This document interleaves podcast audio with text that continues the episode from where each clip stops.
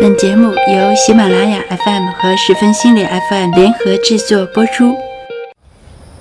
你让我走，不，我不会再让你走。你是不是因为看了我这封信？相遇不是偶然，爱与被爱也不会一成不变。两性关系就像方程式，其中的因果难解难分。我想跟你重新开始。可是，可是你，但我们还是会努力。遇到爱，遇到性，遇到了解，遇到强大，遇到成长，也遇到自己。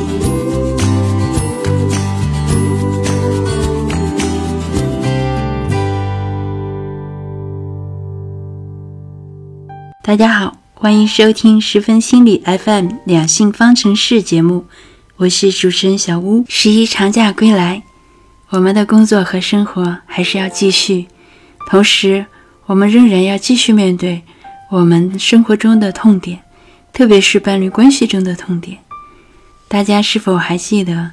在九月中旬，在全国闹得沸沸扬扬的复旦大学历史系小三门事件？我在这里再简述一下这个事件的过程，就是原配的妻子发现自己的老公，也就是复旦大学历史系副教授徐某和同校同系的女老师好上了，有了婚外情，而且从时间上推算，还是在原配妻子怀孕期间。然后妻子就上天涯爆料老公的婚外情，而她的老公也不甘示弱，拿出了长达十三页的 PDF 文件，对全国的网友说明自己的伴侣关系已经死亡，已经破裂。这样一个家庭的冲突就演变成了全国网友围观的非常大的、非常轰动的社会新闻。社会各阶层几乎都卷入了对这个事件的讨论，到底怎么样看这个事件，以及在这样的一个伴侣关系的这个痛点里边，我们到底应该有怎样的一个相对正确的一个姿势去处理伴侣关系中发生的这样的非常痛苦的情形和事件呢？我请来了心理咨询师，我的好朋友龚学平老师来和我。一起讨论这个话题。嗯，哎，大家好，十分心理的朋友们，大家好，我是心理咨询师龚学平。呃，今天小吴姐姐邀请我过来呢，说聊一聊这个负担门，是是这样一个新闻词汇吧？对，想要说，其实我呃大概了解了一下，其实就是我们可能今天的话题就更多的集中在呃在婚姻关系中这个。被动的，或者说我们叫被出轨这一方处理问题中或呈现的一些这样一个社会热点，或者说一个现象，呃，尤其是说，呃，当这样一个意外发生，是这样吧？就是当你发现你伴侣的另一半已经有一个公开，女方发现了男方出轨，然后他把这件事情公开出来，是不是？但就是这样一种状态，嗯。是不是说，到底对于这个婚姻本身来说呢，还有包括对这个女性这个被出轨一方来说，它是不是一个可以让我们学习，或者说让我们用来借鉴的这样一个事情？我觉得我们从心理的角度来讲，从伴侣关系的角度来讲，都是可以有很多值得分享的东西。龚老师，你说在这个事情里哈，其实引起我注意的是，这本来是一个私事，嗯，是丈夫和妻子可以。沟通解决的一个事情，对，也可能是三个人一起处理，嗯，或者是双边处理，对。所以，他最让我们觉得很惊悚的事情是这个，呃，妻妻子方把他搞到了是职场，首先是职场，然后是社会环境，是不是？对，妻子呢是把这个事情公开了，嗯，公开了之后呢，这个事情然后就捅到了这个微博上，就社会事件，对，就成了一个很大的一个社会事件。然后在通常在这样的事件里边，出轨的老公小三，嗯。都是要被唾沫淹死的，公开指责哈，对，都是要被唾沫淹死的。然后呢，这个委屈的妻子，嗯，她因为她是在呃孩子还小嘛，孩子还小，然后按照这个时间来推算，是在妻子还怀孕的时候，好像就出轨了。那这样的话，妻子就站上了一个道德的高度，那就是这样子。但是也有很多的人，也有很多的人，因为大家都在看嘛，就是。大学老师，嗯，这个最低的学历可能都是硕士，然后就觉得你们你们这一帮知识分子没有一个人的姿态是好看的，所以我在想，其实这样的这种姿态哈，其实在这个离婚案里边，其实是非常普遍的。你伤害了我，嗯，我非常痛苦，我非常难受，那我也不让你好看。我要一个社会公义？对我要一个社会公义，对，就是我要惩罚你。啊，这个感觉，你刚刚说说这个现象很常见，但我打个折扣啊，嗯就是说本身现在呃，包括婚姻出轨的事情，包括因为出轨导致婚姻解体，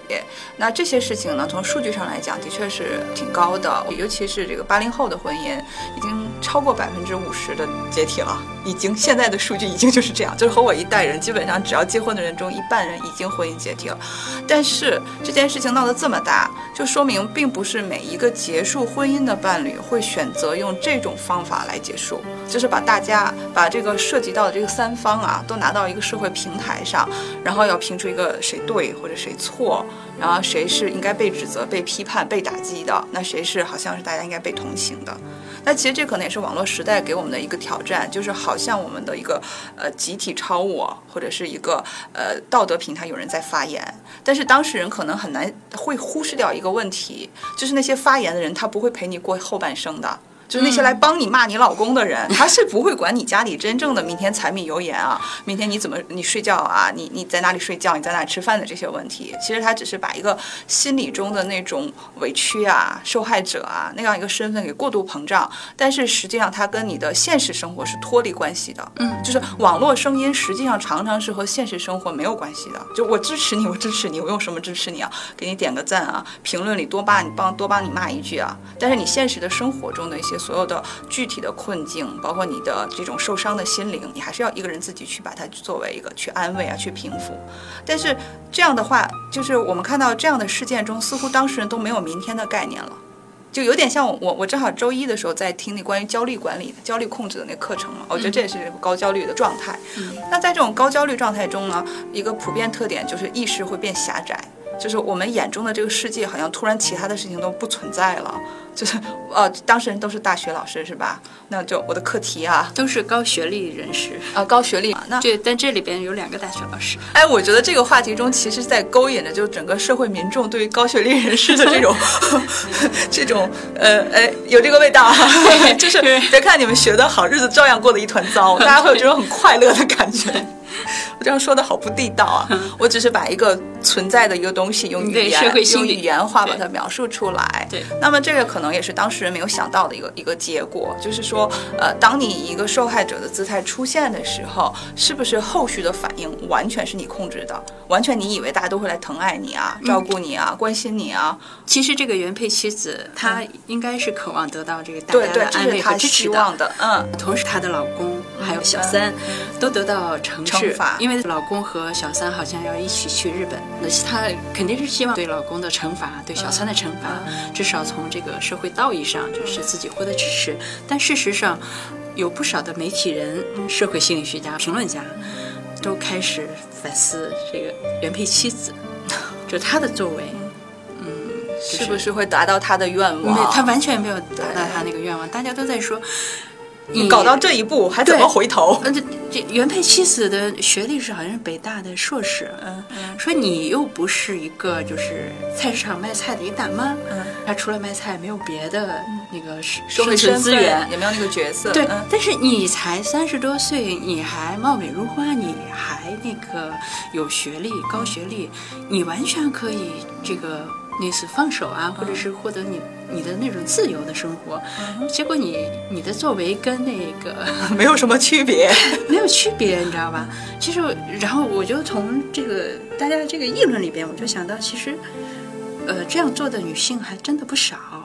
你你，我想起来，就几年前，嗯就是有一个叫肖艳琴的一个女性，就是浙江的，嗯她发现了这个老公的小三，然后他们其实已经离婚了，但后来她用了一个假死，一个月的假死，啊，我想起那个事了，就是，就是他先公开说他要去死，是不是？她写了万言遗书发在这个博客上，嗯，她就消失了。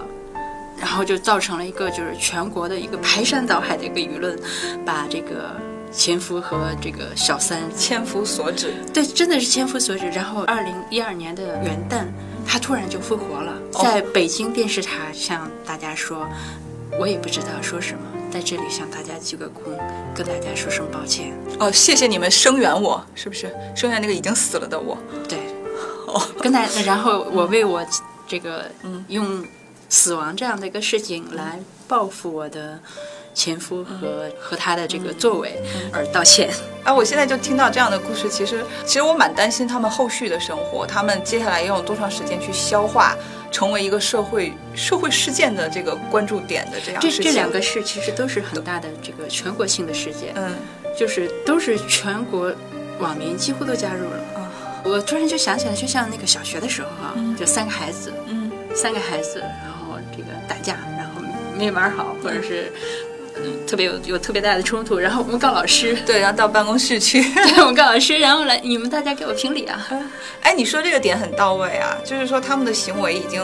其实不是很像成年人了，就说他那个可能当事人很痛苦嘛，很多痛苦，很多焦虑，所以他思考问题可能已经就是他的那种成年人的那种权衡啊，对生活的全盘考虑的这种能力他已经退化了。他现在那个心态中就像一个呃生活的很痛苦的一个。极大的问题解决不了的小朋友，要觅死觅活、哭天喊地，他的那个嗯心理就从这个成人的状态就退退行到退行到像那个小学打架要找个人说一说，哎，有的时候还开个班会。开个班会，全班一起讨论一下那个感觉，就是他自己对自己的生活失控到一定程度的时候，我们就会期待去委身在一个更广泛的、更宏大的啊，似乎那个呃正确与否很明确的这样一个平台上。因为当我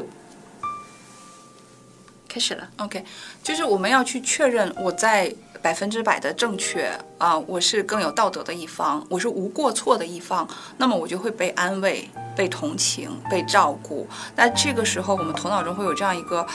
很线性的一个关系，似乎我我是。得到更多人的支持，我就生活就更幸福了，或者说我想要它完发生的事情就会发生。但是很遗憾，这是 我们有的时候很美好的一个愿望，就像小朋友说啊，我很努力学习，我就一定会考一百分一样。但是这个一百分也不代表说你接下来的生活就没有问题，因为生活跟考试不一样，没有那么多标准答案，而且当事人的声音全都出来以后，随着我们整个呃大众的这个心态的成熟度高以后，你会发现，其实这样一个事件出来以后，各种各样的声音都会出来。包括了刚才小吴你提到，就是呃，我们像我们这样做做伴侣关系的呀，或者做心理的人，他们可能更多的也会去推敲啊事事情怎么会一步一步变成现在这个状况。那么吵到每个人都变成了网红啊，这叫网红是不是？是不是说对生活来说是一个最好的结束的方法？因为毕竟我们还都有明天，就是明天到底要怎样继续的事情。呃，但是你说的这个是他们恰恰是不考虑明天的。对呀、我我们我们节目又不是给他们当事人做的，我们不是给大部分的朋友们听的嘛。对其实我是想说，要好像提到出轨也好，小三也好，好像是一件很相对来说对婚姻来说是个极端刺激事件。那其实现实婚姻中，我们有很多偶发事件，可能程度没有这么高，是不是？包括有的时候我们的很多家庭计划有出矛盾，然后呢，每个先生也好，太太也好，自己的工作和生活的平衡有问题。然后呢，包括对孩子的教育、对老人的处一些问题的事情怎么解决，有很多会有让你觉得对方好错，对方是个大坏蛋这个这个状态。那么这个时候，如果你凡事都在伴侣关系中追求我是对的。或者说，凡事都追求你是坏蛋，我是受害者的话，那对这个关系的损害程度，其实可能不比那个做坏事的人要小，其实是这个意思。而且像这种呃，一旦把事情搞到没得谈，或者说没得后路可做的人，我其实很担心他的实力，或者说他现在所思所想的状态中，是不是都已经像世界大战，或者像灾难爆发的那种感觉。我我觉得应该是他们个人生活中的那种灾难，呃巨大的巨大的灾难，以至以至于他生活的其他部分，他身上的角色，包括他已有的资源、已有的能力，可能就一下子全部都看不到了。其实，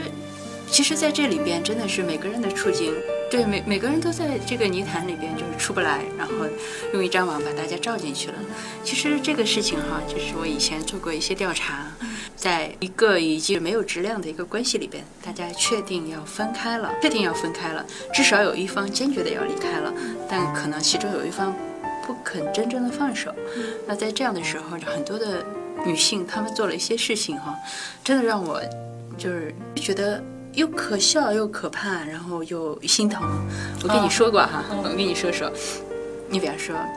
把老公的那个车胎给扎了，把他的车胎给扎了，还有把他的电话号码公布在一个卖东西的一个网上，然后写上卖二手电脑啊，或者是这个租房呀等等，还有的。还有的就在前面写上一个办证，或者是直接写上小三或者是什么。还有，还是我的一个好朋友，她跑到她那个男朋友的那个宿舍那儿，买了一瓶小二，直接把她男朋友的床铺给点着了。二锅头啊，对，啊，我说小二就是二锅头啊，点着了。然后，当然她临走的时候还，就是他好像恢复了一些意识，在走廊里大喊了一声“着火了”，他就逃跑了。这样做的哈，就是他们没有酿成全国性的事件，对，包括我那个纵火的那个女朋友，就是她也没有造成严重的后果，嗯。大家纷纷去灭火了。但假如他不喊那那句，可能就会成为一个社会新闻。所以他还有一点那种成人的意识在，对对对对事情的那个轻重的缓急的那个判断还有哈。你比方说写上办证、小三儿这种啊，就是一个报复的行为。然后像我女友这个，她就是一个意识窄化，就像你说的，她可能看不到别的，只看到眼前这个事情中我自己的那个绝望。但我会觉得，就是你这些朋友啊，不是你的朋友，或者是你了解到 这些人，我我我采访到的啊，这些人他其实要比刚才我们提的社全国性社会事件的人，他还是现实感更更强、更好一点的。就是他退行没有没有那那两个那么严重到已经就是完全放放弃了这个生活对生活的见证，他变成一个很具象的报复行为。就是我让你生活过得很惨，我给你添堵，是不是？我给你添乱，是这个味道。但是他没有依托那个很虚无的网络力量，他是靠自己的力量来做。那么其实这种你刚刚讲的时候，我其实听的是很心疼的。就虽然他是在捣乱啊，但他是在用他自己已有还能做的事情，在和那个对方维持关系。对他就是我们经常会说，有很多人，我们宁可有一个糟糕的关系，也不要被一个关系抛弃。对因为那样子我们就是彻彻底底的孤儿了，我们是孤苦伶仃的感觉。一会儿我们宁愿家里打地很糟，也不愿意真正的离开。嗯，这个是很很常见的一个一个现象，就是呃那个时候我们对一个关系的那种不肯放手的那种。执着啊，那个那个坚持，以至于让我们都懒得思考这个这个婚姻到底让我幸不幸福了，不考虑了，我就是不松手。所以当他去报复的时候，其实他在跟这个人还是在建立关系嘛。你的世界里还有我，哎，你可你以为你把我踢出去了？没有，没那么容易，我才不走呢。就是我还能给你添堵呢对我还给你添堵了，那是多大的事儿啊！其实有这个味道，是这样子的。你你说他可笑也好，你说他很很让人幼稚啊幼稚也好，但是这是好像是我们就是虚幻中的那一部分。就其实对方已经想把你跟你之间已经把那条界限划清楚了嘛，我们将来你归你，我归我。但是我我好舍不得你，其实是这样子。你所有这种故事你听完了都会有悲伤的味道，其实是一个关系结束，然后未经哀悼的过程。就是所有那些美好的东西，也不是美好，就所有我们不想不想放弃的东西，离开我们以后，我们的心灵是需要一个哀悼的过程的。就是说，你像你的这个好朋友，如果那个时候他有一个好朋友，或者可以听他倾诉，然后呢，可以陪着他喝喝酒啊、骂骂街，或者抱在一起哭一哭，他实际上可能更多的，他用他那个报复行为去掩饰的是他受到伤害的那个痛点，所以他需要的是一个哀悼的过程。这个过程当然有些人他可以自己去完成。有人看小说、唱歌啊，啊、用各种方法。有些人是可能介入伙伴关系，他的家人、他的朋友。那有些人都找不到的时候，他就会一定要找到对方。有的时候他甚至是需要对方说抱歉，因为可能在分手就是已经分开的那个具体的过程中，对方真的是出了很多恶意，给了他很大攻击，说都是因为你不好，所以我要走嘛。那他其实是想听到说，呃，不管是谁不好，总之分开我好受伤，其实是这样一个过程。我这个女朋友的这个事情啊，我以前从来不知道的。我是在做这个系列采访的时候，她告诉我的。其实她跟我讲的时候，她自己都哭了，对，这很很悲伤的一个故事。特别悲伤。对，他这个故事就很像小朋友，就是那个妈妈，我宁愿你骂我，也不要你走。其实是有这个这个姿态在，就是这个意象上讲，就是象征化表达就是这样一个感觉。我对宁可你恨我，也不要你走。对你刚才说，你看他是买了一瓶小二，对，不大，没买汽油。对他买了一瓶酒，其实这个酒他其实是可以喝来处理自己的哀伤的，嗯，对。但是呢，他点火了身边没有人，没有人，然后他就拿它去烧了一下他的床铺。对啊，所以这也提醒我们，其实很多那种很极端的事件，其实是不是是出于孤独哈？对，这是这个时代的一个问题，就是很多很多人，当他极端绝望和极端需要痛安慰的时候，他没有任何一个可以让他感到温暖的东西，所以他要这个世界这么差嘛，所以我把它毁掉嘛。其实这这样我们谈起来就变成这就变成社会新闻的事事情的味道了。你说到没有处理好这个哀伤哈，嗯或者是他的好朋友，其实我我反倒更觉得，也许是这个关系双方，嗯。哪怕我们两个，比方说老公和妻子，我们两个要分手了，嗯。那我们好好的处理一下我们的关系，啊，对，做一个好的分手，良性的分手，那其实可能大家更容易开始新的生活，而不是在这样的一个关系里边纠缠不清。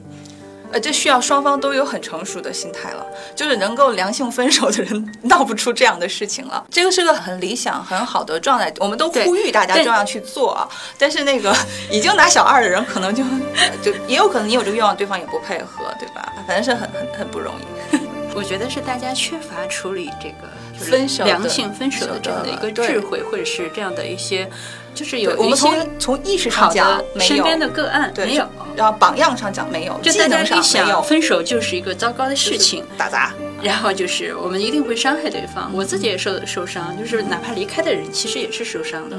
然后这个不想离开的人都是受伤的。那大家电影《非诚勿扰》里边，嗯曾经有一个就是姚晨和谁演的那个开始。呃，他们啊是有一个离婚仪仪式，啊对，真的好棒。办的跟那个婚婚礼似的一样的，只不过嗯。他们穿的是黑色的衣服，然后就是就是分开，就是我们先互相感谢，然后再互相转身，是不是？过自己过自己的日子？其实是真的很好的一件事情。与福袋门这个事件里边，这三个人在这个事情里边，没有一个就是我觉得没有一个人的姿态让我看起来是一个良性的，对他们没有一个人可以分开的状态。勇敢的去承担，说好这件，我们现在是不是要谈一谈分手这件事情了？而都是那种一个可能是一个要跑，一个在拉这个样子，就没有人可以站下来，用一种很成熟的姿态说我们呃可以互相祝福的分开这样子哈。可能整个社会是社会的这个观点里边，评判里边是这是一个非常负性的世界。嗯嗯，就如果大家会认为这对他的评判不是那么负性，会认为这只是一个变化的话，那可能就会好很多。嗯，就是哎，这个年轻人会比我们这代人做的好一些。就是我我了解到的现在的零零后，就是十来岁的孩子们，我会听到的一些声音，就是他们会对这个看法，嗯，已经和我们想的不太一样。他们有的时候会劝父母分手，我我会听到一些这样的事情。对，对，就是这个，好像这样，就是说，我觉得你姐姐说了一个特别棒的话，就是那种很很理性的、很舒服的分手，这个是这样的一个意识。我们现在在谈意识，但是比我们更年轻的这些孩子们，可能他们就在谈方法了。谈谈实践了，这个倒是有，因为接你这个话题，就像说所有的事情，就是不管是网络上，网络上事情，今天出个热门，明天出个头条，是不是？这事情有有起有伏就过去了。对于每个具体的个人来讲，也是这样子。不管你经历了呃婚姻解体也好，或者其他一些事情也好，它有一个开始，其实都会有一个结尾。它就是，如果你愿意喊停的话，它随时都可以成为你生活中一个曾经的事件，是不是？然后，当我们有了这样一个转身的，呃，一个智慧或者说这样一个勇气的时候，我们才有未来，才有明天。然后，就好像我们刚才我们节目开始前，我们策划中还谈到一点，说也许我们可以接下来拥有一个下一个更更漂亮的自己。嗯，活得很精彩的自己，我我就想到很多那个，哎，原来网上有的会说什么，就是让前夫恨掉牙的那种好好女人，就是你可以走完之后，再把自己其他的方面，你其他的角色也好，你社会功能都完完备好，你以一个呃就像一朵新开的花一样的那个姿态，对重新出现在大家面前的时候，那个当初离开你的人，可能这样一个是高度象征化的一种，你说他是报复也好。你说它是一个叫什么女王回归或者什么也好，但更重要的是，当你自己状态变得更好的时候，可能才是，呃，对人对己来说都更更舒服的一个一个一个方向。对你你说的报复或者是活得漂亮或者怎么样，确实有不少人是这样子的。就是我问过一个女孩，我说如果现在要你对你已经离开的那个前任，嗯、说一句话，你会说什么？你知道他说句什么？什么？嗯、祝他们俩不孕不育。你这个声音好小啊，我就不说了，听不到就对了。那我就大声的说出来了，就是我我觉得你你对那个朋友尊重尊重一点吧，不是不是我的朋友，嗯嗯。是我采采访的对象对啊，然后哎，其实我就在想，当他处在这样的一个状态里哈，其实他没有没有办法从心理上跟对方分开的话，他确实也没有办法开始自己的人生。他一直活在对对方的这种仇恨里边。我我祝你这样，我祝你，我祝你那样，完全都是诅咒。真好可爱。对呀、那其实也仍然是一种心理上的连结，对吗？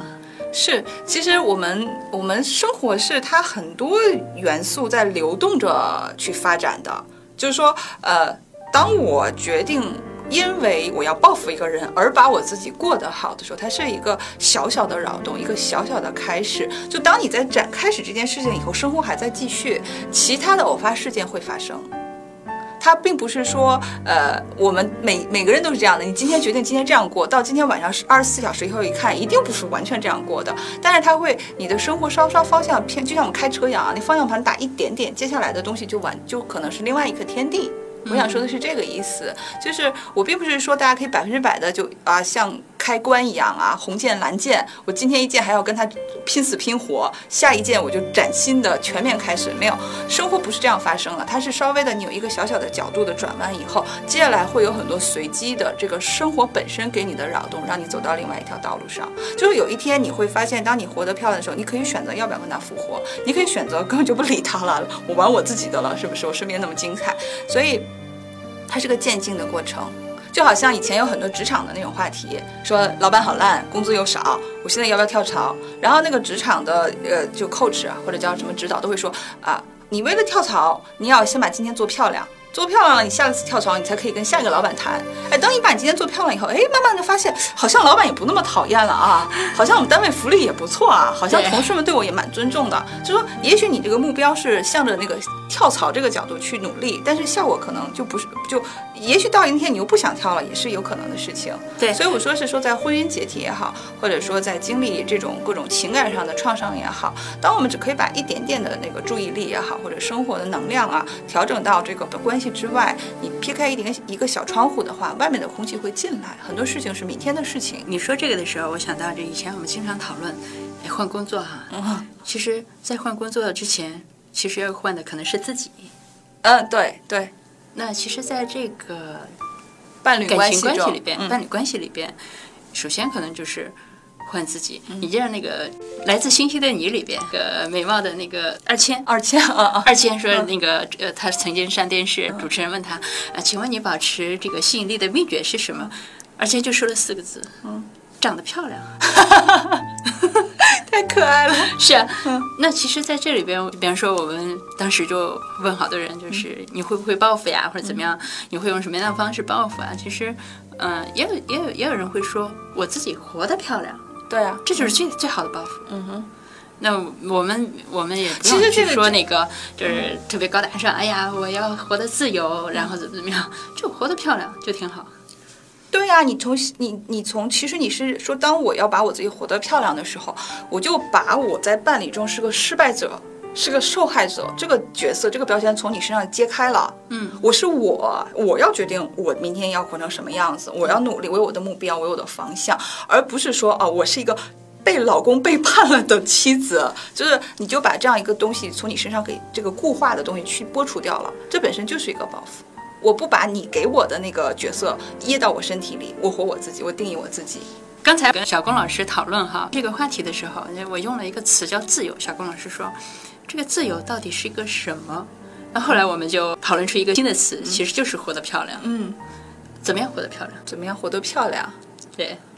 我喜欢我自己，然后我对未来充满希望，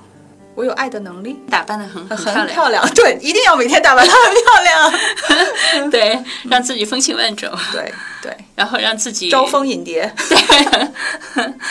哎，我真的，我觉得这个招蜂引蝶，不管男人也好，女人也好，就两性关系中，你如就是你有一种轻盈的、一种弹性的关系，可能是让很多人生活活得变得舒服的一个很重要的东西。嗯嗯，你心里边有蝴蝶，你就能让它飞出来，嗯，对，嗯，这就是活得漂亮。嗯好，谢谢小龚老师，谢谢小吴姐姐这么漂亮，谢谢大家的收听，谢谢大家。欢迎大家到十分心理我们的微信公众账号上给我们留言，说出你的想法，说出你的建议。谢谢大家，再见。再见。